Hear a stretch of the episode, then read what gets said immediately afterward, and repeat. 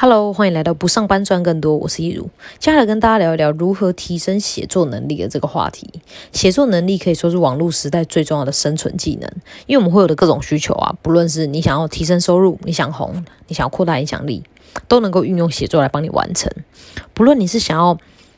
表达自我，让别人了解你，想把事情说得清楚。让沟通可以畅行无阻，还是想要赚更多钱、有更多客户、更高的营业额，或者是想要有名、被更多人认识、拥有更大的影响力，你都会需要这个技能。因为不论你是 YouTuber、社群小编、电商品牌的主理人，还是布洛克，你使用的媒介是声音、文字还是影片，他们的底层逻辑都是一样的。影片脚本、销售文案、创意互动内容，全部都考验着我们的写作能力。所以今天的节目呢，我会跟你分享如何提升这个关键的技能。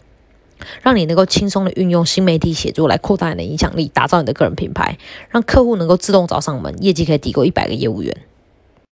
在旧的媒体时代，会需要提升写作能力的只有两种人：一就是文字工作者，像是作家、报章杂志的编辑这样的人；二就是大考会考作文的学生。因为在旧媒体的时代，一般人只是资讯的接收者，看电视、杂志、报纸。是我们主要接受资讯的管道，但它是单向的，我们只能看，没有办法决定上面的内容。那近年来，因为网络科技的发达，再加上智慧型手机跟社群媒体，它改变了我们接受资讯的习惯，也因此催生出了新媒体。现在我们百分之九十以上的资讯都是从网络跟社群上面来的。你看到一个很新颖的概念，你不会去翻书看电视，而是会上网 Google 搜寻。而且我们变得不再只是资讯的接收者，也可以是创造者跟传播者。美国的连线杂志把新媒体定义成所有人对所有人的传播。在这样的情况底下，每一个社群平台都是一个自媒体，都可以用来创造跟传递你认为正确或者是对别人有帮助的内容。这也是为什么我们会说现在是一个人人都是自媒体的时代。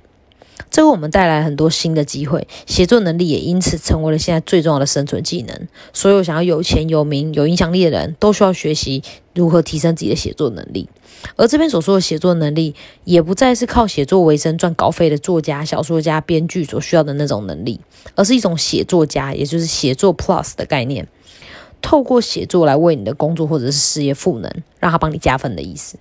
举例来说，假如你是一个很厉害的室内设计师，但你同时有写作能力，所以呢，你就在你的粉丝专业上面写了很多跟如何打造自己梦想中的家，为什么需要找设计师，还有跟装潢房子有关的一些内容。从给资讯到解决可能会遇到的问题，再到满足客户的需求，再加上一些客户的实际案例，还有成品的照片分享。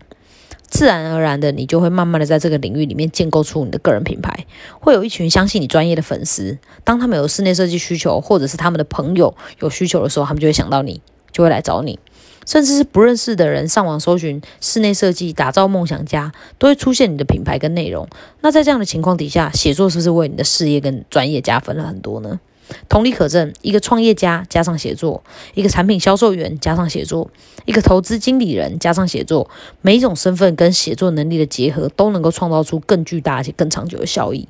写作可以说是呃一种个人能力的放大器。如果你还想要呃知道其他写作的好处的话，可以去听听我的呃另一集节目。我在第四十二集的节目里面有讲到相关的内容。那写作可以依据目的的不同，分成内容写作跟文案写作。内容写作主要是呃，主要的目的是建立个人品牌啊，扩大影响力，跟受众培养信任关系，培养忠实粉丝这种比较长期的结果。那这样的内容通常篇幅会比较长，会有固定的更新时间，然后而且它是带有教育的功能跟目的的。常见的形式可能是 YouTube、Podcast 或者是部落格、微信公众号等等。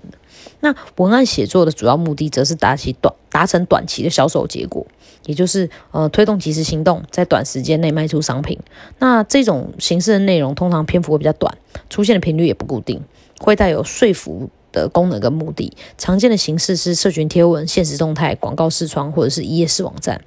那呃，同时提升这两种写作能力，并且妥善运用，就能够帮助你兼顾产品或服务的短期营业额目标，还有品牌的长期发展。这么划算的技能不学吗？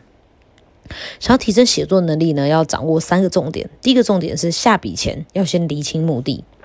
你要的结果是销售产品还是建立个人品牌？是用文案写作还是内容写作？是长篇的还是短篇的？确定好以后，你要问你自己：说我这个资讯是要对谁说？我要说什么？我要怎么说？因为确认受众目的跟表达这三件事情非常重要。对象不同，后面的目的跟说法也会不同。举例来说，一样是要提升写作能力。呃，我对一个想当作家的人，跟想要把作文考好的学生，还有透过想要透过写作来为自己的专业加分的新媒体工作者，对这三种人说的会是完全不一样的内容。因为这三种人的目的根本就天差地远，所以得要先定义出对象，才能够确认要说什么。那在说什么这个部分呢？只要紧扣一次只说好一件事的一个的原则，不要像树一样一直分支，到后来自己都搞不清楚自己在说什么，或者是为什么要讲这个。这种越写越歪，到最后失去逻辑、完全跑题的状况，是很多写作新手会碰到的问题。有时候是因为想要说的东西太多了，但还没有把这些概念整理成一个有逻辑的内容。那有时候是忘记从主题来思考自己想要表达的重点到底是什么。不论是两者之中的哪一种。在确认写作目的之后，就要开始紧扣主题，尽可 要尽可能围绕着主题来论述，不然会让观众感觉，诶，你好像没有回答到你之前承诺要回答的问题的那种感觉。那在最后怎么说的这个部分呢？是考验你化繁为简的表达能力，因为呃，你有帮受众解决问题的能力，跟对方知道你有这个能力是完全两回事，所以你必须要用对方可以理解的方式来传达你的论点跟想法。像上面在解释写作家的时候的举例。室内设计师的那个举例，或是换句话说，都是很常见的方式。重点就在于要让普通人都能够理解，因为用手机阅读的特性就是很快速但碎片化。根据研究显示，我们的注意力只有八秒，大多数人都是一目十行，比较没有在思考。所以，如果概念太过复杂，就会直接被跳过，因为我们的大脑已经习惯阅读那些吸睛直白而且又浅显易懂的资讯了。那说完了第一个重点呢，我们接下来讲第二个。第二个重点就是。独特的观点跟角度会是胜出的关键。呃，在之前的节目里面有说到，写作是观点的输出，不是在堆砌文字。所以，写出好作品的关键围绕在理解这件事情上面，对事情有更透彻的理解，能够帮助你拥有更独特的观点。因为面对同一件事情，别人如果只看到一个点的时候，你能够看到五个点；别人能够看到五个点的时候，你能够看见这五个点之间的关联。当你每一次看到的都比别人更深更广。对事情自然而然就会有不同的见解跟角度，这是事情的。那以人来说呢？对人有更深入的理解，会帮助你知道人们在乎什么，有什么痛点，会被什么东西打动。那在写作的时候，就更能够写出引发共鸣的内容。那对产品呢？如果有更全面的理解，会让你更清楚这个东西可以怎么卖，适合怎样的人，写出来的文案才能够一针见血的命中要害。那要怎么样培养这样子深度？的理解能力呢？答案就是输入、思考以后，然后输出。对一件事情的理解来自于深度的思考，但是思考是需要素材的。而我们每一天输入什么东西进入我们的大脑，就是给自己什么样的思考素材。这也可以解释为什么这年头思考力变得越来越珍贵，也越来越难培养了。因为我们每天都被动的接收很多没有营养的资讯、八卦、社会新闻等等。手机阅读也让我们的大脑越来越懒得主动抓取复杂但是有用的资讯。所以我们的思考品质就变得很低落。在这样的情况下，要写出好的内容是非常非常困难的。要改善这样的问题，就需要多喂养自己的大脑，吃一些健康营养的食物，多看书啊，或者是看一些经典的电影或者是文学作品之类的，并且戒掉无意识划手机的习惯，谨慎的筛选进入你大脑里面的资讯。那在改变了输入之后的下一步呢，就是在生活当中遇到任何问题都先思考，思考问题为什么会发生。能帮助你找到问题的根源，思考要如何解决，会帮助你看清楚问题的本质。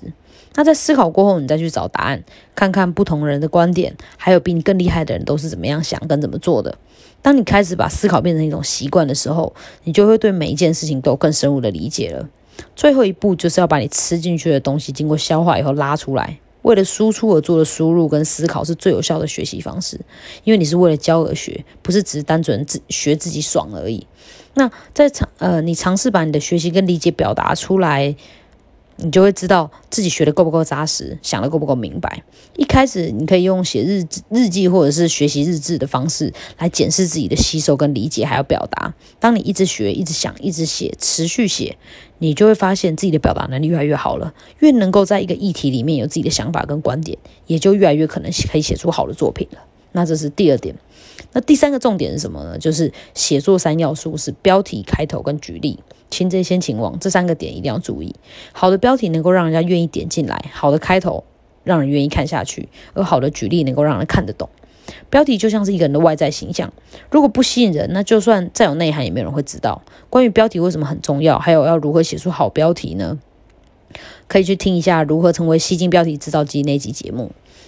那在好的开头呢，就像是一个电梯简报一样，在搭一趟电梯的时间里面，你就要能够告诉观众为什么他要看下去，你的内容跟他什么关系，你能够帮他解决什么问题，你能够让他得到什么好处，在很短的时间里面抓住观众的目光或是好奇心，可能是透过说出对方的痛点，让他觉得，哎，你好像很懂他，你好像可以帮他解决问题，或者是丢出冲击一般人固有想法的矛盾概念，让他产生好奇，接着想要了解等等。